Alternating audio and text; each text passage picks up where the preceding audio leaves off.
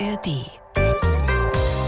Als ich so gemerkt habe, meine ganzen Freundinnen haben sich angefangen zu schminken und dann ging es um Jungs und dann wollten die nicht mehr mit mir spielen. Also mhm. es gab dann keine Rollenspiele mehr. Ich habe so gerne Rollenspiele gemacht, sondern es war dann immer eher so rumhängen und sich einen Tee machen und alle so erwachsene Dinge.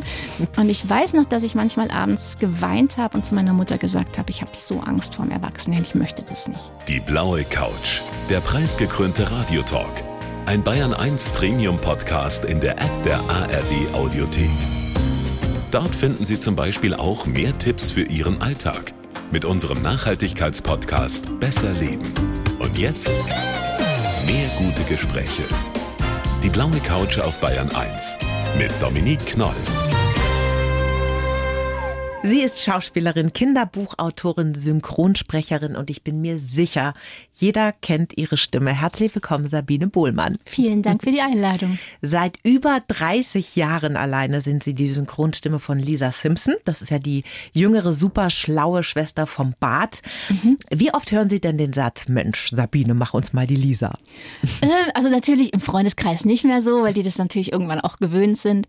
Wenn man Leute neu kennenlernt oder Kinder, die das das hören, dass man das gesprochen hat, die kommt natürlich gleich an und wollen das mal hören. Mhm. Frau Bohler, wir lernen uns ja gerade neu kennen. Also, also jetzt schon, so früh schon. Das heben wir uns vielleicht für später auf. Aber können Sie denn so grundsätzlich, weil es gibt ja unser Kabarettist, der Wolfgang Krebs, der kann ja diese Rollen sofort switchen, also wirklich von einem Satz in den anderen. Geht es bei Ihnen auch oder brauchen Sie da Also ich brauche überhaupt nicht lang. Ich kann dann einfach so sprechen und ich könnte jetzt hier auch sitzen und sagen, ich komme aus Springfield und ich habe eine Mom, die hat ziemlich komische Haare und mein Bruder, der heißt Bart und äh, wenn ich groß bin, werde ich Präsidentin der Vereinigten Staaten von Amerika. Okay, es geht schnell. Es geht Schalter schnell. umlegen und zack sind Sie in der Rolle. Ja. Ja, Sie machen das ja auch schon eine ganze Weile. Da hat man ja. dann natürlich Übung. Ne? Genau. Ist das eigentlich anstrengend für die Stimme? Mm, alles, was höher ist, fällt mir nicht so schwer, wie wenn ich Rollen spreche, die so, so irgendwie sind so gedrückt. Das fällt mir schwer. Mhm. Aber alles, was höher ist, fällt mir nicht schwer. Natürlich ist es so, wenn man schon so ein bisschen angeknackst mal ist, so ein bisschen Halsschmerzen hat oder sehr, sehr viel schon in der Woche gesprochen hat, dann muss man schon aufpassen. Mhm. Haben Sie da irgendeine Routine zum Aufwärmen? Es gibt ja diesen Blubberschlauch und diesen Ich habe den Blubberschlauch. Ja, klar. ich habe auch einige Übungen, die ich schon auch mache, wenn ich ins Studio fahre, meistens mhm. im Auto. Mm, weil ich sage immer, es ist so, wie wenn man ein Fußballer ist und sich nicht aufwärmt mhm. und gleich aufs Feld geht und losspielt. Mhm. Und so finde ich, sollte man auch seine Stimme einfach ein bisschen warm machen, dass sie eben einfach auch ein bisschen mehr strapazierfähiger mhm. mhm. ist. Der Blubberschlauch übrigens für alle, die es nicht kennen, das ist so ein Silikonschlauch, der ist so biegsam und den hält man in ein Wasserglas und da gibt es dann verschiedene Übungen und da kann man sich ganz toll locker atmen, kann man sagen. Ne, und man Teil. kann sogar, wenn man eine angeschlagene Stimme hat oder ein bisschen heiser ist, also es ist ja nicht nur für Sprecher, mhm. dann kann man damit sogar widersprechen danach. Ich glaube, bei sehr vielen Menschen rattert es jetzt im Kopf und sie denken, wo kenne ich denn diese Stimme noch her? Ich helfe Ihnen jetzt mal. Die maulende Myrte bei Harry Potter, das waren auch Sie. Sailor Moon, die Rosetta, in den Tinkerbell-Geschichten haben Sie unter anderem gesprochen. Wie sind Sie denn überhaupt zum Synchronsprechen gekommen? Ich wollte schon ganz lange Schauspielerin werden, also schon mit, weiß nicht, sechs oder sieben. Und ich hatte aber das Problem, dass ich eigentlich in meiner ganzen Familie überhaupt niemanden hatte, der irgendwas damit zu tun hatte. Mhm. Und irgendwann bin ich mal zu einem Synchronstudio und habe mich dann auch erstmal erkundigt, was das so ist und habe mich dort beworben. Beziehungsweise habe ich gefragt, ob ich mal zuschauen darf. Mhm. Und dann durfte ich mal zuschauen. Dann haben sie mich gefragt, ob ich mal so Ensemble mitsprechen möchte. Also Ensemble bedeutet im Synchron, dass man zum Beispiel eine ganze Schulklasse, die Lehrerin kommt rein und sagt Guten Morgen und die ganze Klasse sagt Guten Morgen, Frau Lehrerin, muss ja auch synchronisiert mhm. werden. Und dann durfte ich das mitmachen und war schon ganz aufgeregt und stolz. Dann durfte ich einen ersten Satz sprechen. Ich habe das Geschichte schon relativ oft erzählt, ich erzähle sie gerne nochmal. Ja, unbedingt, ich kenne sie nicht. Okay, ich durfte einen Satz sprechen in einem Western. Mhm. Und ich da waren war Sie wie alt? 16. Okay. Und das war so, die Mutter stand neben ihrer Tochter in der Prärie und der Vater ist so davon geritten. Und ich dachte bis zu dem Zeitpunkt, dass ich ganz reinstes Hochdeutsch spreche. Mhm. Und der Satz hat sich dann so angehört, wird Daddy recht bald wieder zurückkommen? Und ich habe mich dann so umgedreht, weil ich gar keine Reaktion bekommen habe. Und das ist auch wie hier so eine Scheibe. Und dahinter sitzt dann der Regisseur und der Tonmeister. Und die waren weg. Und ich dachte mir, wo sind die denn? Und dann lagen die vor Lachen unterm Tisch. Und irgendwann habe ich so die Hände gesehen, die so hochkamen und dann rot gelachte Gesichter. Und dann räusperte sich der Regisseur und sagte, naja, also ähm, kannst du auch ein anderes R sprechen und dann hat er gesagt, probier doch mal das R hier hinten mhm. im, im, Hals zu sprechen und nicht das rollende R. Ja. Und ich dachte ja, ich habe ein reines Hochdeutsch R. und dann habe ich, ich glaube, der Satz hat sich dann so angehört, wird Daddy recht bald wieder zurückkommen. Und dann hat der Regisseur gesagt, okay, danke, tschüss.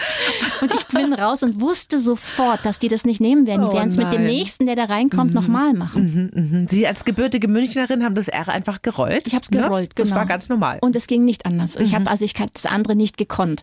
Es war halt einfach nicht trainiert. Ja. Und dann haben die aber zu mir gesagt, also eigentlich die Stimme ist eigentlich gut, weil die ist so ganz jung und wir könnten dich für ganz junge Kinder einsetzen, was ja gut ist, zum Beispiel in Horrorfilmen. Mhm. Wenn man einen Horrorfilm synchronisiert und dann ist da ein Kind drin, möchte oh, man das eigentlich nicht wirklich ein echtes Kind anschauen und synchronisieren lassen. Das habe ich mich immer gefragt, mhm. weil die sind das ja traumatisiert. Man kann ja nicht irgendwie The Saw oder sowas dann ja. so ein Kind sprechen lassen, ja. Manchmal lassen sie, also wenn es echt Kinder sind, lassen sie die fast also ohne Bild sprechen ah, und okay. sagen denen irgendwelche Sachen, was sie machen müssen, einfach damit mhm. sie den Zusammenhang nicht so mhm. erkennen. Aber damals war es dann so, dann war das alles ich. Ich habe die ganzen Horrorfilme irgendwann gesprochen. Aber ich bin dann danach direkt zu einer Phonetiklehrerin und habe mit der richtig viel trainiert und habe eben hauptsächlich an dem Bayerisch, weil ich auch, ich habe eher ein A gesagt als ein A mhm. und habe dann eben richtig gearbeitet dafür. Aber Sie können auch noch richtig münchnerisches Bayerisch. Schon, ja. Das kann, ist ich so. schön. Frau Bullmann, wir kennen Sie natürlich aus dem Fernsehen. Da waren Sie ja sehr, sehr viele Jahre beim Marienhof. Die Jenny Busch, insgesamt mhm. zehn Jahre dabei, mhm. mit Unterbrechungen. Da haben Sie mal kurz ein Päuschen eingelegt. Warum mhm. eigentlich? Mm, nach den ersten fünf Jahren hatte ich das Gefühl, ich spul alles nur noch so ein bisschen ab und es war nicht mehr so richtig gekribbelt und ich wollte dann irgendwie andere Sachen drehen. Mhm. Dann habe ich aufgehört, habe so ein paar andere Sachen gedreht, habe dann mein zweites Kind in dieser Pause bekommen, also mhm. also zufällig, das war jetzt nicht so geplant in der Pause. Und dann war es für mich, aber die Sachen, die ich dann gedreht habe, waren eben auch alle woanders. Also das war, finde ich, als Mutter die Priorität schon sehr in die Familie lenkt. Also mhm. war das wahnsinnig schwierig, dann irgendwo zu sein. Ich habe dann in Budapest mal gedreht und dann habe ich einen Anruf von meinem zweijährigen Sohn bekommen, der nur noch geweint hat am Telefon. Oh Gott, und Horror. Also ich fand es nicht so ideal. Also für mhm. mich persönlich war das nicht so ideal. Und dann habe ich, ich glaube, vier Jahre war ich nicht dabei. Und dann hatte die Bavaria Film wieder angerufen und gefragt, ob ich Lust hätte, für eine Geschichte mal wieder so zurückzukommen. Mhm. Und das habe ich dann gemacht. Und dann hat mir das so viel Spaß gemacht. Und der große Vorteil war ja, wir drehen in München. Ja. Ich bin jeden Abend zu Hause, nicht im Hotel. Mhm. Und ich bin jeden freien Tag, den ich dazwischen habe, bei meinen Kindern, bei meiner mhm. Familie. Mhm. Und dann haben sie gefragt, ob ich wieder dabei sein möchte. Und okay. dann war ich nochmal vier oder fünf Jahre nochmal dabei. Mhm. Ende der 90er war der Marienhof ja wahnsinnig erfolgreich. Ne? Und Sie sehr präsent in den Medien. Mhm. Hat man Sie da auch auf der Straße erkannt, angesprochen? Schon sehr viel. Schon, oder? Ja, damals war das schon. Weil man war ja jeden Abend bei den Leuten im ja. Wohnzimmer. Und die Leute waren auch, ich glaube, bei so einer Soap sind die Fans nicht so also nicht, nicht nur Fans, jetzt auch ältere Leute, die, sind, die haben überhaupt keine Berührungsängste, mhm. weil man ist ja die Jenny, die, Jenny, die jeden Abend da sitzt. Ja, und dann wird man schon auch mal, da kommt eine ältere Dame, die einen dann so an der Backe, an der Wange fasst und dann so, ja, das ist ja die Jenny. Und ja, also, oder, ja oder dann Jugendliche, die einen dann schon so ein bisschen auch im Supermarkt verfolgen und gucken, mhm. was man so mhm. einkauft und kichern hinter den Regalen und sowas dann schon. Das war ja alles noch vor Instagram, da haben sie ja Glück gehabt, ne? Ja, ja, es ist wirklich eine ganz andere Zeit. Zeit ja, gewesen. Also ja. vor Instagram, es war da vor den ganzen Streamingdiensten. Die Leute haben ja noch Fernsehen geguckt. Mhm. Heute ist es ja, glaube ich, gar nicht mehr so, dass so viele Menschen dann so eine Serie anschauen. Das war wirklich damals so, da hat man was angeguckt und am nächsten Tag war das Thema in der Schule oder mhm. in der Arbeit, weil alle das mhm. angeschaut haben oder sehr, sehr viele Menschen. Und da hatte man ein Thema, über das man gemeinsam reden konnte. Auch schön, oder? Das wirklich klingt wie aus der schön. Steinzeit, ja. oder? das stimmt. Frau Brunmann, wir schreiben für jeden Gast einen Lebenslauf. Mhm. Auch für Sie natürlich. Den würde ich Ihnen gerne mal rüberreichen und Sie bitten, den vorzulesen und dann sprechen wir drüber. Ich heiße Sabine Bohlmann und habe einen Kopf voller Ideen. Meine größten Begabungen sind meine Fantasie und mein Blick auf das Besondere im Alltäglichen. Als Schauspielerin habe ich meine Spielleidenschaft zu meinem Beruf gemacht. Der Weg zur Bestsellerautorin war nicht einfach. Dass heute so viele Kinder meine Geschichten lieben, macht mich glücklich. Geprägt haben mich meine behütete Kindheit als freiheitsliebendes Stadtkind, die Zeit bei Marienhof sowie vor allem die Begegnung mit meinen Kindern und mein unzerstörbarer Optimismus. Für die Zukunft träume ich von einem Kindertheater oder einem Bücherhaus und wünsche mir eine bessere Welt für uns und unsere Kinder. Und? Stimmt alles. Ah ja, super. oder ja, ja, ja, ja, das stimmt schon eigentlich alles. Ja, ja. kann ich unterstreichen. Sie haben Ihre Spielleidenschaft zum Beruf gemacht, steht da in dem Lebenslauf. Heißt das auch ein bisschen, Sie wollten nicht so richtig erwachsen werden? Ich wollte überhaupt nicht erwachsen werden. Ich weiß noch, dass ich so mit elf, zwölf richtig Angst davor hatte, erwachsen zu werden. Als ich so gemerkt habe, meine ganzen Freundinnen haben sich angefangen zu schminken und dann ging es um Jungs und dann wollten die nicht mehr mit mir spielen. Also es gab dann keine Rollenspiele mehr. Ich habe so gerne Rollenspiele gemacht, sondern es war dann immer eher so rumhängen und sich einen Tee machen und alle so erwachsene Dinge. Und ich weiß noch, dass ich manchmal abends geweint habe und zu meiner Mutter gesagt habe, ich habe so Angst vor dem Erwachsenwerden, ich möchte das nicht. Oh dass man je. einfach nicht mehr spielen kann. Und ich bin damals, ich glaube, da war ich so zwölf, haben wir noch Handarbeit im, noch, hat man das immer noch? Schon Äh, Handarbeit, weil Sie. so, ich nicht glaube, es gibt ein Fach, das heißt irgendwie anders und da macht man aber auch so Zeug. Jedenfalls haben wir genäht und alle um mich rum haben sich Kleider genäht oder Nachthemden und ich habe ein Puppenkleid genäht mit zwölf. Und dann haben die mich alle so ein bisschen ausgelacht und haben gesagt, hey, du spielst noch mit Puppen? Und dann habe ich zu denen gesagt, ja, weil ich finde, Kind ist man nur zwölf Jahre seines Lebens und den ganzen Rest ist man erwachsen. Was für ein Weitblick schon in Meine dem Mutter, Alter, oder? meine Mutter hat Also, zu mir gesagt, als ich wow. ihr das erzählt, ich habe zu Hause total geheult. Ich war da souverän, aber als ich nach Hause kam, fand ich es halt total schlimm, Ja. dass alle mich da so ein bisschen ja, veräppelt haben. Und dann hat meine Mutter gesagt, ja, aber mit dem Satz warst du ja eigentlich erwachsener als die anderen. Na, aber voll, total, ja. Das heißt, Sie haben dann auch schon sehr früh entdeckt, dass das was ist in Ihrem Leben, dass Sie sich bewahren möchten. So ein Spieltrieb, Fantasie, ja? Absolut. Also ich verstehe heute noch nicht, dass Leute so erwachsen, erwachsen, so erwachsen, erwachsen sein müssen, dass man so viele Dinge einfach nicht mehr macht, die einem eigentlich gut täten. Ich sage jetzt mal zu Hause wild tanzen, das machen vielleicht noch viele, wenn sie alleine sind, aber auch so auf der Straße, das klingt ein bisschen komisch, aber auf der Straße hüpfen zum Beispiel. Ah. Dieses Schritthüpf, Schritthüpf, Schritthüpf. Man sieht keinen Erwachsenen, der mit seinem Täschchen am Arm zum Bäcker oder so Schritthüpf, Schritthüpf, Schritthüpf. Die haben alle Rücken, Frau Buhlmann. Die, Die nicht haben. Rücken. Und warum haben sie Rücken? Weil Weil, sie sie, nicht nicht hüpfen. Und alle laufen ins Fitnessstudio, machen so erwachsene Dinge, Mhm. die man sich vielleicht ja sogar, oder wie lustig wäre denn die Welt, wenn man wirklich singend noch durch die Straßen laufen Mhm. würde. Aber wenn man das macht, also wenn ich traue mich das ja auch nicht, weil es ja niemand auch macht. Wenn man es machen würde, würden alle um mich rum denken, was ist denn das für eine Verrückte? Warum sind die denn rausgelassen? Aber es ist ja auch so schwer, da irgendwo einen Rahmen zu finden, finde ich. Also klar, man könnte jetzt singend und pfeifend und hüpfen zum Bäcker gehen, ne? Aber wenn man, wir sind ja gleich alt fast, die sind Jahrgang 69, ich 70, wenn man zum Beispiel tanzen gehen möchte, als Frau in unserem Alter, ne? Okay, es gibt eine Bayern 1 Disco, ab und zu mal, wenn man da vielleicht gerade in der Nähe wohnt, aber es ist echt schwer, weil im Club sind halt unsere Kinder, ne? Wenn man Ja. irgendwie eine Disco gehen will. Ja, oder machen. dann diese Ü30, Ü40. Ja. Da hat man schon den großen Stempel dann Ich auf der weiß gar nicht, Stirn. Ü50 habe ich jetzt noch gar nicht so wo gelesen. Nee, Ü50, das gibt's dann, glaube ich, auch nicht mehr. Machen Sie das noch? So ausgehen, tanzen gehen? Das nicht so, aber ich tanze seit ich sechs Jahre bin. Ich war im Ballett und im Jazz und habe Steppen gelernt und Mhm. ich bin noch in einer Tanzschule. Also das mache ich noch. Es ist jetzt nicht so frei tanzen, aber so mit Choreografien und sowas. So und das, Modern Dance, Ja, genau. Modern Ach, oder. Jazz Dance und so. Ah, cool, das ist Ihnen also geblieben auf alle Ist mir Fälle. geblieben, aber ist jetzt schon natürlich so ein bisschen eher, ja, Ü50 modern. da ist man ja noch vor, ich weiß es nicht, als ich dann so 25 war und dann habe ich immer mal so gesehen, wenn dann ältere Leute, die schon über 50 waren, da mit im Tanzen waren, habe ich mir immer gedacht, mein Gott, die kriegen ja nichts mehr auf die Reihe und gehen immer nach rechts, wenn es eigentlich nach links geht und machen den linken am Hof, wenn der rechte hoch soll. Und jetzt bin ich die. Jetzt bin ich die, die in die falsche Richtung tanzt. Aber Sehr es ist ja schön. die gerechte Strafe wahrscheinlich ja. dann.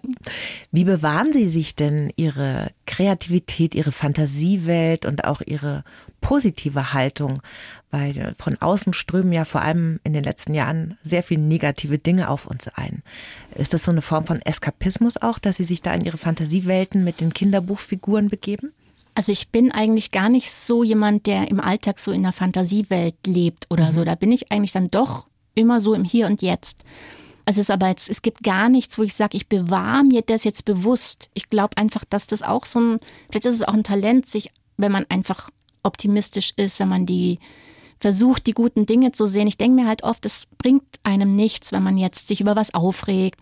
Ich bin auch ein sehr lustiger Autofahrer zum Beispiel, weil ich, ich finde, dass man hat was im Leben vertan, wenn man sich zu viel aufregt über Autofahrer mhm. zum Beispiel. Mhm. Absolut. Und da hilft mir meine Fantasie, weil immer, wenn ich zum Beispiel jemanden die Vorfahrt lasse und der sich nicht bedankt, hätte ich jetzt eigentlich die Möglichkeit, dem hinterher zu schreien, ja, bedank dich, du Depp, aber ich tue es nicht. Ich denke mir dann, ja, der kommt wahrscheinlich gerade aus dem Krankenhaus und hat beide Arme in Gips. Mhm. Und wenn ich das dann denke, dass der wahrscheinlich die, den Arm gar nicht heben kann, um sich zu bedanken, dann geht es mir eigentlich schon wieder besser damit. Ich habe auch mal irgendwo gehört, man soll sich bei jedem Menschen, dem man begegnet, vorstellen, der hat nur noch drei Monate zu leben. Dann ist man automatisch zu jedem wahnsinnig nett und rücksichtsvoll und empathisch. Da gibt es wahrscheinlich sehr viel weniger Stress im Alltag als jetzt, ne? Denke ich auch. Und Mit man tut sich ja selber auch nichts Gutes, wenn man sich so viel mhm. aufregt. Mhm. Obwohl ich auch weiß, dass es manchmal keinen Knopf gibt, wenn man sich einfach aufregen muss. Mhm, mh. Ihre erfolgsreihen Frau Honig und ein Mädchen namens Willow haben sehr viele Hörerinnen und Hörer ihren Kindern schon vorgelesen. Das sind wunderschöne Bücher. Im Herbst kommt der vierte Band raus von ein Mädchen namens Willow. Da erbt die Willow einen Wald von ihrer Tante und ihre Hexenkunst erbt sie auch. Das ist ja ein Traum für alle Kinder, diese Kombination, diese Vorstellung Fantasie und Natur, das ist ihnen wichtig, ne? Das ist mir sehr wichtig. Mhm. Also weil ich auch finde, wir gehen alle viel, oder nicht alle, aber sehr viele gerade Stadtmenschen mhm. gehen nicht mehr so viel in die Natur und ja, die Kinder haben manchmal gar keine Zeit mehr in die Natur zu gehen, weil natürlich die auch schon so einen Terminplan zum Teil haben. Jeden Tag ist was anderes und wenn mir Leute schreiben, sie haben Willow gelesen, also Kinder schreiben und sie gehen jetzt auch immer in die Wälder und fühlen sich da wie so eine kleine Hexe, dann freue ich mich total. Vielleicht für alle, die jetzt äh, vielleicht schon ältere Kinder haben und die nicht mehr so kennen, erklären Sie mal kurz Willow. Was ist das für eine Figur? Willow ist ein elfjähriges Mädchen und die zieht in ein Haus, das hat mit ihrem Vater und dieses Haus haben sie geerbt von der Tante Alvina. Und die Alvina hat aber der Willow ganz speziell ihren Wald vererbt. Das ist ein kleiner Wald, der neben dem Haus steht. Mhm und auch die Hexenkraft. Und Willow muss eben selbst entscheiden, ob sie die Hexenkraft annimmt oder nicht. Und sie nimmt sie dann auch an, obwohl sie zuerst ein bisschen Angst davor hat. Und dann kriegt sie in diesem Wald auch noch ein Krafttier an die Seite. Das ist so ein Fuchs, der Rufus. Mhm. Und dann kriegt sie eine Aufgabe. Sie muss nämlich noch drei weitere junge Hexen finden und die auch alle eine Hexenkraft in sich haben. Da die Willow aber ein Mädchen ist, die nicht so gut auf andere zugehen kann, die auch ganz gerne alleine ist, ist es für die eigentlich echt eine richtige Herausforderung, diese Mädchen zu finden. Da steckt ja so viel drin, was man so durchmacht von 6 bis 26. Schon. aber wirklich, ne? Also Mut, Freundschaft, Dinge wagen, riskieren und dann ein positives Ende bei ihren Büchern genau. natürlich. Und immer. natürlich ganz viel Natur und auch aber nicht so, sie ist jetzt nicht so eine Hexe, die jetzt so Hex-Hex, so, so Bibi Blocksberg-mäßig, mhm. sondern sie ist eher wirklich verbunden mit der Natur. Sie macht eher über Kräuter, über so Schamanismus habe ich mir viel angeschaut, mhm. weil ich mhm. das eben auch eigentlich ganz toll zum Teil finde, was da gemacht wird, wie der Glaube auch daran ist und wie geheilt wird und die ganzen Sachen. Mhm. Und so, da, da habe ich mich ein bisschen orientiert. Ach, schön, ja. Sie sind ja selber in der Stadt aufgewachsen. Hat mhm. Ihnen das ein bisschen gefehlt in Ihrer Kindheit? Jugend, Natur, Wald? Mm, ich bin jetzt gar nicht so ein Naturkind gewesen. Also meine Eltern sind viel in den Wald gefahren, aber ich war, glaube ich, auch als Kind immer so ein bisschen, uh, das ist eine Ameise und uh, das ist eine, Brenn, eine Brennnessel. Ich war dann schon ein Stadtkind, aber ich bin zum Glück in der Stadt aufgewachsen, in einer Wohngegend, die so ein Bullabü eigentlich mhm. war. Und wo man raus ist und wir waren so diese Hofkinder, die Banden gegründet haben, Clubs gegründet haben und die immer draußen waren, wenn es mhm. irgendwie ging. Es war halt dann nicht der Wald, aber es waren Gebüsche, da haben wir dann irgendwelche Lager gebaut und mhm. Sessel in die Gebüsche irgendwo vom Sperrmüll gezogen, damit wir es da gemütlich hatten und so. Gibt es ja tatsächlich auch in München, ne, solche mhm. Gegenden. Der Klimawandel, unsere Umwelt, das ist ein Thema, das beschäftigt Sie auch sehr. Wie bleiben Sie denn trotzdem optimistisch? Ja, äh, ich hoffe einfach, dass wir das irgendwie alle kapieren, rechtzeitig noch, und dass wir alle rechtzeitig noch auch kapieren, dass wir eher zusammenhalten müssen und eben nicht, dass uns irgendwann das gar nichts mehr nützt, wenn wir immer noch mehr, noch mehr wollen, und äh, wir uns wieder besinnen, dass es vielleicht wieder ein Schritt zurück besser wäre in Mhm. allen Bereichen. Und mein Hebel da ist natürlich, sind natürlich die Kinderbücher, weil sowohl Frau Honig als auch Willow sind Themen, wo ich einfach die Kinder ein bisschen, auch ein bisschen drauf schauen lassen kann, ohne zu sehr diesen, diesen Zeigefinger zu haben. Also ich möchte kein Kinderbuch schreiben, in dem steht, wenn ihr die Biene nicht rettet, dann haben die Menschen keine Chance mehr. Ich möchte es eher so, dass sie Frau Honig lesen und das toll finden, dass die Bienen hat und dass Frau Honig sich so um die kümmert und dass sie Bienen auf einmal einfach so toll finden, dass sie von sich aus anfangen, die Bienen zu beobachten, toll zu finden, zu schützen und dass es einfach so funktioniert. Das Schlauste, wenn man das ihnen ganz früh mit auf die Reise gibt, ne? Ja, wenn es die Erwachsenen nicht schaffen, Ja, muss ja. man bei den Kindern anfangen. Oh ja. Lisa von den Simpsons, die Sie ja auch synchronisieren, ist in der Serie Vegetarierin geworden. Haben Sie denn auch was geändert an Ihrem persönlichen Leben, an Ihrem Alltag, an Ihren Gebräuchen in der Familie in den letzten Jahren? Ich versuche eigentlich jedes Jahr immer etwas zu machen, wo ich das Gefühl habe, das ist besser für die Umwelt. Ich finde es manchmal wirklich wahnsinnig schwer. Also Mhm. Oh ja. gerade zum Beispiel mit dem Einkaufen. Und das ärgert mich so, dass es einem nicht leichter gemacht wird und dass ich mir da so viel Gedanken drum machen muss, wie mache ich denn das jetzt? Jetzt stehe ich da, jetzt gibt's nur eingepacktes Gemüse und Obst und soll ich jetzt nochmal woanders hinfahren? Oder ist das dann schlimmer, wenn ich noch in einen anderen, anderen Laden fahre? Und es sind so Kleinigkeiten. Ja. Total. Und das ärgert mich so, dass es so schwer ist. Und ja, also ich habe jetzt ein Hybridauto, also ich fahre jetzt meistens elektrisch, wenn ich fahre, wenn das geht. Ist zwar auch noch umstritten, aber zumindest mache ich momentan weder Lärm noch Dreck. Im Moment gibt's halt keine anderen Alternativen. Ja, ja, das Problem ist halt diese Individualverantwortung, ne? dass man einfach sich wünscht, dass Dinge ein bisschen klarer geregelt sind, dass es halt einfach keine plastikverpackten Biogurken mehr gibt. Punkt. Genau, Das einfach, gibt's nicht mehr. das ist einfach ein Ja. Gesetz und Ja. man hat ja auch durch Corona gesehen, wie schnell man Gesetze machen kann und das wundert mich dann schon sehr, dass das alles so lange dauert Hm. und dass es so in der Eigenverantwortung von einem ist, weil ja, weil das dann anstrengend wird und weil es auch nicht alle dadurch machen. Es ist halt so. Ich habe mich ein bisschen geärgert, als ähm, das Benzin wurde so teuer und ich bin auf der Autobahn gefahren, dachte mir, hä, wieso fahren die jetzt alle auf einmal 100 und 110? Weil es an den Geldbeutel Weil geht. es an den und das oh, ich bin so, da bin ich Ja. mal wirklich sauer nach Hause gekommen. Ich werde nicht oft sauer, aber da habe ich mir gedacht, wieso fahren wir eigentlich nicht alle von uns aus? Mhm. Wieso müssen wir denn drauf warten, dass da so blöde Schilder stehen, wo 120 drauf steht und dann machen wir es, Mhm. weil es dann verboten ist? Wir könnten es doch eigentlich auch so. Man merkt das ja oft, wenn man nach Italien fährt, sobald man nach Österreich kommt, über die Grenze, wie entspannt das Leben ist auf dieser Autobahn, weil nicht mehr alle von hinten wahr dich weg. Das ist, das ist ein schönes Autofahren. Ja. Aber vielleicht noch schöner, wenn es alle tun. Und das ist, glaube ich, das Problem, was wir haben. Wenn man es selber tut, wird man von allen anderen überholt und hat das Gefühl, irgendwie man hängt da irgendwo hin, Ja, hinterher ja, so. Ja, das stimmt. Da ist man noch so ein bisschen der Außenseiter. 2004 haben Sie ja angefangen, Bücher zu schreiben. Wie kam es denn zu diesem Entschluss? Also Sie waren da Synchronsprecherin, Schauspielerin und dann Autorin, weil da schon viele Geschichten in Ihnen schlummerten damals, oder? Also wahnsinnig viel. Bei mir war das immer ein Thema. Eigentlich mein ganzes Leben kamen Ideen. Und ich habe dann für meine Kinder, als die auf die Welt kamen, habe ich jedes Jahr an Weihnachten haben die eine Geschichte von mir bekommen, die ich für sie geschrieben habe. Also da ging es dann immer um irgendwelche Sachen, die die gerade beschäftigen oder die sie als Hobby haben. Und dann sind eine ganze Menge Geschichten dann so da gelegen und irgendwann habe ich gedacht, auch weil noch so viele in meinem Kopf waren, die müssen doch mal wirklich raus in die Welt. Aber klar, das denken ja ganz viele, also sagen ja ganz viele, ach, ich habe für meine Kinder was Nettes erfunden und vielleicht kann man ein Buch draus machen. Und dann habe ich meine ganzen Ideen zusammengenommen und bin zur Frankfurter Buchmesse und habe einfach mal versucht, ob irgendwer meine Geschichten möchte. Und wie lief das so? Nicht gut. Also keiner wollte meine Kindergeschichten. Ich hatte bestimmt zehn Ideen für Geschichten dabei, die ich in so kleinen Konzepten, Exposés dabei hatte und zum Teil auch so kleine Skizzen dazu gemacht habe. Und es war wahnsinnig schwierig. Ich fand es auch schon schwer, da zu stehen und dann ist überlegen, wen spreche ich jetzt an und dann, hallo, mein Name ist Abida Buhlmann, ich habe da meine Geschichte geschrieben. Darf man denn da einfach so hin? Also ich kenne mich da gar nicht aus, aber kann jeder einfach auf die Frankfurter Buchmesse und sagen, hier ist mein Buch? Es gibt Tage, da dürfen alle hin. Das ist, glaube ich, Samstag, Sonntag oder Freitag, glaube ich, auch noch. Freitag, Samstag, Also Sonntag. Sie waren als Besucherin da. als Besucherin. Ah, jetzt, aber ich war einen okay. Tag vorher noch, weil ich eine Freundin hatte, die für eine Merchandising-Firma gearbeitet hat und die hat gesagt, du, pass auf, ich bin da, ich kann dir eine Karte besorgen und ich Mhm. kann dir auch mal so zeigen, wie man da eigentlich auf die Leute zugeht oder wie man das überhaupt macht. Haben Sie alleine mit Ihren Büchern losgezogen? Und dann bin ich losgezogen. Also ein bisschen, meine Freundin hat mich schon sehr unterstützt da, so, aber es war jetzt nicht so ganz einfach. Und dann hatte ich aber kurz bevor ich gefahren bin, noch ein Konzept einfach so schnell aufgeschrieben. Und das war das Konzept, wie ich meine Kinder in Anführungszeichen erzogen habe. Mhm. Weil ich die nämlich mit ganz viel Humor und Fantasie erzogen habe und ich habe mir ganz viel fantasievolle Sachen ausgedacht. Und da habe ich das einfach so zusammengeschrieben gehabt und dann habe ich das einfach so als Konzept noch mitgenommen.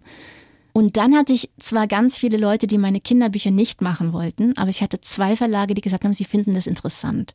Die Erziehungstipps. Das, das, diesen mhm. Erziehungsratgeber. Mhm. Weil sowas gab es damals nicht. Also das wurde dann ein Löffelchen voll Zucker, genau, ne? das wurde ein mhm. Löffelchen voll Zucker. Das war mein erstes Buch. Und ich wollte zwar eigentlich keine Erziehungsratgeber-Autorin werden, aber ich habe mir gedacht, dann hast jetzt da mal einen Fuß drin, dann hast da mal ja. ein Buch geschrieben und ja, dann schreibst halt jetzt einfach das.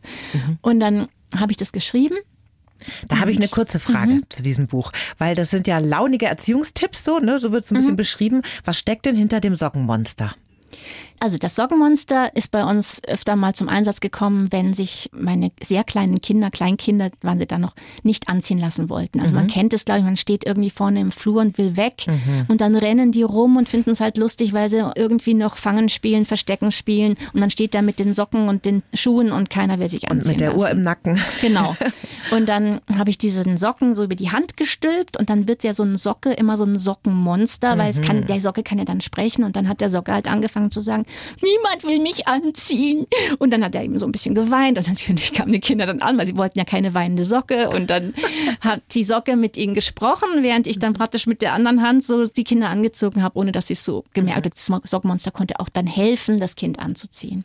Spielerisch geht es halt einfach immer leichter. Man braucht halt immer die Geduld. Ja, aber ich hatte nicht die Geduld zu schreien mhm. oder laut zu werden, Versteh weil ich dann fand, dass das noch viel mehr nach sich gezogen hat, weil mhm. das ist nicht schneller vorbei. Mhm. Und ich könnte mich nicht immer überwinden, da so, ich, ich, fand mich auch immer so schlimm, wenn ich dann so streng wurde und dann so. Konnten Sie sich selber nicht ernst Ich nehmen? konnte mich nicht hören. Ich, es war wie wenn ich so aus mir raustrete und dann mich so sehe mit so einem scheußlichen Gesichtsausdruck und mit ja. so einer furchtbaren Stimme und dann die Kinder auch zu sehen, wie der Mundwinkel geht nach mhm. unten und es wird nicht besser dadurch, weil es ist ja dann nicht so, dass sie dann da stehen und sagen, ja, jetzt lasse ich mich anziehen. Mhm. Also meistens nicht so. Oder sie weinen dann und man zieht sie dann weinend an, aber das ist auch nicht besser. Ja, ja, ja. Oder mit dem Abend auch, mit dem Abend ins Bett gehen. Mhm. Man hat dann von einem schönen Tag eigentlich einen blöden Ausgang, weil dann geweint wird oder irgendwie, wenn du jetzt nicht gleich beim Zähneputzen bist, dann gibt es heute keine gute Nachtgeschichte. Schwarze Pädagogik. Ja, ist, äh, das war zu der Zeit, 2004, und da war ja dann die Super Nanny auch immer im Fernsehen mhm. mit der stillen Treppe und ich habe mir das immer angeschaut und habe gedacht, hm, schwierig. Ist, also für mich war es schwierig. Ich auch, ja. Mhm. Und ja, und dann habe ich eben gedacht, wie kann ich denn diese Erziehung so hinbekommen, dass ich mich wohlfühle? Also ganz egoistisch war das eigentlich für mich ganz persönlich. Mhm. Und dann habe ich das geschrieben, ein Löffelchen voll Zucker und da sind eben unser fliegender Teppich drin, der am Abend die Kinder über den Flur zieht zum Zähneputzen und wieder zurückfliegt mhm. ins Kinderzimmer und ja, als mein Sohn eine Zeit lang immer so griesgrämig schon morgens an den Tisch kam, dann habe ich gesagt, du hol dir mal ein anderes Gesicht aus dem Pulli. Und dann habe ich ihm so den Pulli so übers Gesicht gezogen und dann musste er halt schon lachen ja. eigentlich. Und dann kam er raus und wollte eigentlich immer noch so gucken, aber schon so halb gelacht. Das, nee, das ist noch nicht das richtige Gesicht. Schau doch noch mal. Da war doch eins letzte Woche, das war total süß. Nimm doch mal das. Und ja, also das wurden halt bei uns so geflügelte Worte und finde schon, dass wir eine ziemlich lustige Kinderzeit der mhm. Kindheit dadurch hatten. Also die haben bestimmt sehr viel Gutes von Ihnen mit auf den Weg gekriegt, Ihre Kinder. Vielleicht war es auch falsch. nee, also, also äh, jeder macht irgendwas falsch und vielleicht kann einer auch sagen, äh, man muss den Kindern nicht alles versüßen. Aber ich muss auch sagen, es bleibt ja noch genug, was nicht süß ist in diesem Kinderleben. Mhm. Es bleibt noch genug, wo man sagen muss, jetzt mach das mal oder jetzt gibt's mal keinen fliegenden Teppich, jetzt musst du es einfach so tun. Mhm. Und ähm, da bleibt noch viel übrig. Ja. Und was ich festgestellt habe, war, dass wenn ich mal laut wurde, weil einfach wirklich was absichtlich kaputt gemacht wurde, keine Ahnung, irgendwas, dann saß das. Dann standen die Kinder da, weil sie mich halt so nicht kannten. Mhm. Wenn man jetzt die ganze Zeit nur motzt oder nur laut ist oder nur so, ich gehe manchmal hinter Eltern her im Supermarkt und die ziehen das Kind da hinterher. Nein, jetzt komm, lasst es, Finger weg. Und bei dem Kind geht es ja schon hier rein, hier raus. Die werden taub dafür, na mhm. klar, ja. Die stumpfen also, da total ab, ne? Ja. Was, was die Schimpferei angeht. Genau. Wenn Sie jetzt an Ihre eigene Kindheit, vor allem in der Schule, dann denken, als sehr lange verspieltes und fantasievolles Kind, war das problematisch? Weil das sind ja so Eigenschaften, die in der Schule jetzt nicht immer von Vorteil sind, wenn man den Kopf so ein bisschen in den Wolken hat, ne? Ja, Grundschule war noch alles gut, weil da war ja auch alles noch mhm. spielerisch. Und ähm, ich glaube schon, dass es für mich dann ein bisschen härter war, das Ganze, weil Ich habe meine Englischlehrerin geliebt, weil die kam in der fünften Klasse mit Stofftieren daher und die haben mit uns dann Englisch gesprochen. Das war genau mein, ja. mein Ding. Ihre Bauchmütze war Genau. Dann kam sie mit kleinen Puppensöckchen, die hat sie an eine Leine gehängt und hat uns damit das Englisch Zählen beigebracht. Mhm. Und dann wurde die abgezogen, weil sie zu lieb war. Oh dann war die Gott. weg. Oh Gott, oh Gott. Aber nein, es ging dann schon. Also ja, man muss ja auch irgendwann lernen, dass die mhm. Dinge mhm. nicht nur hüpfen und singen sind. Kinder kann man ja immer ganz gut begeistern für Bücher. Ne? Denen wird erst vorgelesen mhm. und irgendwann fangen sie dann selber an zu lesen. Und oft ist es ja so, dass das in der Pubertät einschläft und mit mhm. großer Leidenschaft abgelehnt wird, das Lesen. Haben Sie da einen Tipp?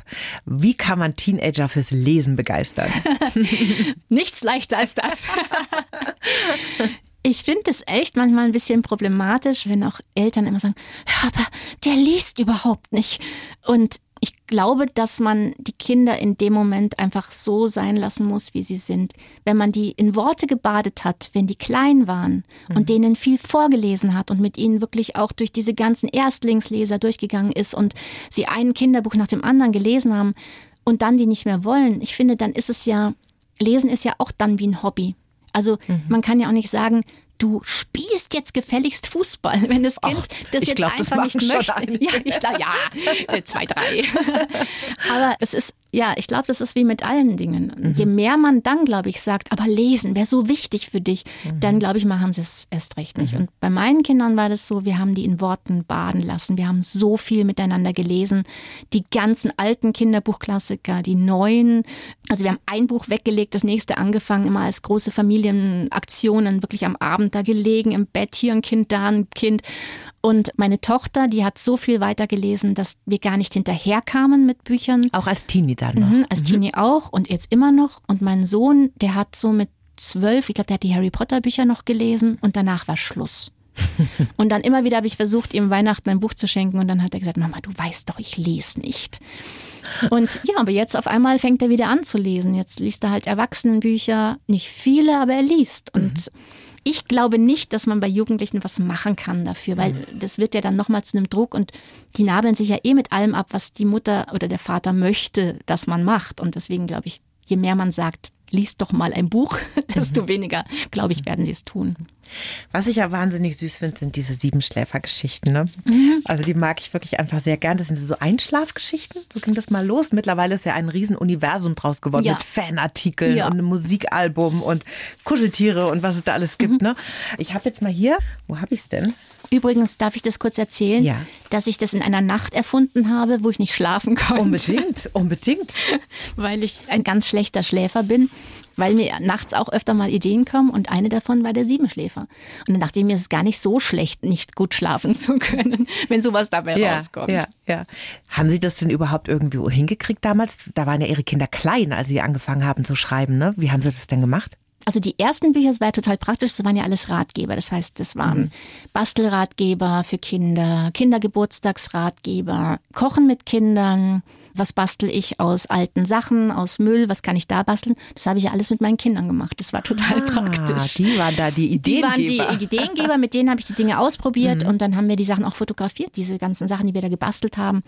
Und geschrieben habe ich einfach Vormittag, wenn die im, im Kindergarten waren. Das war dann ihre Freizeit. Genau. So, jetzt zurück zum Siebenschläfer. Mhm. Ich habe da mal den Anfang von einer Geschichte. Darf ich Sie bitten, den kurz vorzulesen? Ja. Weil das viel schöner, wenn Sie das machen. Ich muss mal schauen, wer spricht denn da? Das ist der Beginn der ah, Geschichte. Ja. Es gibt solche Tage, da geht einfach alles schief. Der kleine Siebenschläfer war heute schon dreimal über eine Wurzel gestolpert, hatte sich einmal fast verlaufen und vier Heidelbeeren erwischt, die so sauer waren, dass es ihn richtig geschüttelt hatte. An solchen Tagen ist es am besten, sich unter seiner Schnuffeldecke zu verstecken und einfach abzuwarten, bis der Tag zu Ende geht und ein besserer anfängt. Das ist eine ganz süße Geschichte, weil die Schnuffeldecke, die ist weg, die verschwindet dann nämlich und der Siebenschläfer fragt alle Tiere im Wald, wo seine Schnuffeldecke ist, die helfen dann alle zusammen. Das ist also wahnsinnig süß und sehr pädagogisch. Haben Sie denn sowas in der Richtung mal studiert, gelernt oder ist das alles einfach autodidaktisch? Ich mag das überhaupt nicht, das pädagogisch wertvolle. Aber in, auf Nein, gute ich Art. weiß schon. Sie wissen, was ich also, meine, ne? Ich glaube, bei mir kommen die pädagogisch wertvollen Dinge, mhm. ohne dass ich sie plane. Aus also dem Leben einfach. Möchte ich schöne Geschichten Geschichten schreiben und denke, die meisten schönen Geschichten fangen eigentlich an, indem irgendwas schief geht oder der Tag schief geht und dann schreibe ich los und am Ende stelle ich öfter mal fest, das ist jetzt eine richtig pädagogisch wertvolle Geschichte. I, I, was habe ich denn da geschrieben? Sehr schrecklich. Und ich bin da echt so ein bisschen dagegen, weil ich finde immer alles, was man mit Kindern macht, ist pädagogisch wertvoll. Alles, auch der größte Schmarren eigentlich auch. Nee, also die vom Siebenschläfer, ich glaube einfach, das ist ein Thema, wie viele Kinder haben so eine wichtige Schnuffeldecke oder das eine Kuscheltier, das man auf gar keinen Fall verlieren darf. Wenn es dann weg ist. Wenn es oh dann weg ist. Und wie viele Eltern haben lieber drei der Kuscheltiere gekauft, die noch im Schrank warten für den Fall? Und das Kind aber dann wirklich auch gleich merkt, das ist ja, das riecht ja gar nicht wie meins, auch wenn es genauso aussieht. Genau, ja. Und wenn Sie denn so einen Tag haben wie der kleine Siebenschläfer, der losgeht und schon mal so viel schief geht, was machen Sie da? Wie holen Sie sich da raus? Ich finde, manchmal sind so Tage ganz schön schrecklich, wenn man dann irgendwie auch noch dann darüber so wütend ist und dann irgendwie auch noch so schlecht gelaunt wird und ich schaue wirklich, dass ich da irgendwie mich rausziehe und ich kann das gut, indem ich zum Beispiel einfach rausgehe bei egal welchem Wetter und gehe einfach spazieren. Das finde ich ist immer das Schönste. Ja. Und meistens gehe ich dann zu meinem Lieblingscafé und hole mir dort meinen Lieblingskuchen. Das hilft auch. Ja, Kuchen hilft immer. Kuchen hilft Find immer und der Lieblingskuchen hilft doppelt gut.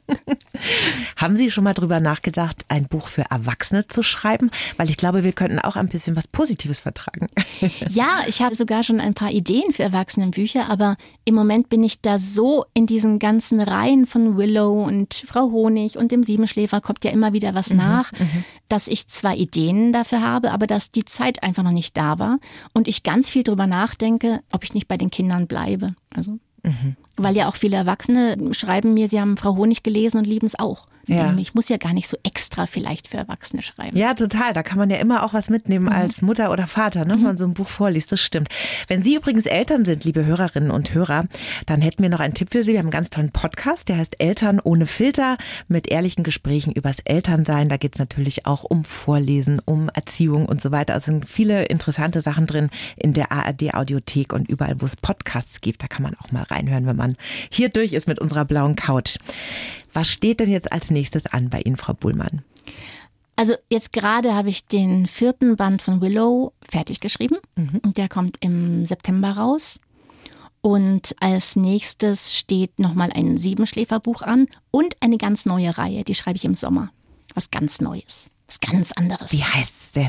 Was ist es denn? Ich darf es noch nicht sagen. Oh. Ich darf nur sagen, es wird wirklich ein bisschen anders, weil ich möchte jetzt auch mal noch mehr die Jungs abholen, weil da doch viele gesagt haben, Willow ist schon ein bisschen Mädchenthema. Es gibt schon auch Jungs, die es toll finden, aber ist halt einfach so, dass es mehr Mädchen. Jetzt möchte ich mal was schreiben, was auch hoffentlich die Jungs toll finden. Es wird ein bisschen schräg, sehr lustig, ein bisschen gruselig. Wie lange sitzen Sie an einem Buch? Kommt drauf an, wie dick das ist. Also beim Siebenschläfer so, da gibt's natürlich auch die Bilderbücher, da sitzt man nur ein paar Tage dran. Bei der Willow bin ich so ungefähr sechs Wochen. Eine Frage noch zum Schluss, die ich jedem Gast stelle. Was würden Sie im 20-jährigen Ich aus heutiger Sicht gerne sagen? Oh, das ist ganz schön schwer. Ich würde dem 20-jährigen Ich sagen, dass die 20-jährige Sabine vielleicht ein bisschen mutiger sein könnte und nicht so viel Angst vor neuen Sachen haben sollte. Aber Sie haben sich ja nie abbringen lassen, auch wenn es am Anfang holprig war, ne? Also mit dem Synchronsprechen oder mit den ersten Erfahrungen auf der Buchmesse. Das war immer ein bisschen zach am Anfang. Alles war zach, ja. Ja, aber Nee, Sie haben es durchgezogen. Das habe ich gemacht. Ich habe eigentlich immer daran geglaubt, vielleicht auch an das, was ich kann oder was ich spüre, dass ich kann, wo ich das Gefühl habe, nee, das, das ist was für mich, das ist mein Ding, das kann ich. Und bin da einfach dann doch weitergegangen, weil ich hätte mich eigentlich bei sowohl Schauspiel als auch beim Synchronsprechen, Synchronsprechen. Synchronsprechen als auch ähm, als Autorin, ich hätte mich eigentlich auch gleich immer nach meinen ersten Niederlagen ins Boxhorn jagen lassen können. Sehr viele Menschen werden jetzt an Sie denken, wenn Sie wieder mal Simpsons gucken im Ja. Fernsehen. Sabine Buhlmann, vielen Dank, dass Sie da waren. Sehr, sehr gern. Danke auch. Bayern 1 Premium Podcasts. Zu jeder Zeit, an jedem Ort. In der App der ARD Audiothek und auf bayern1.de. Bayern 1 gehört ins Leben.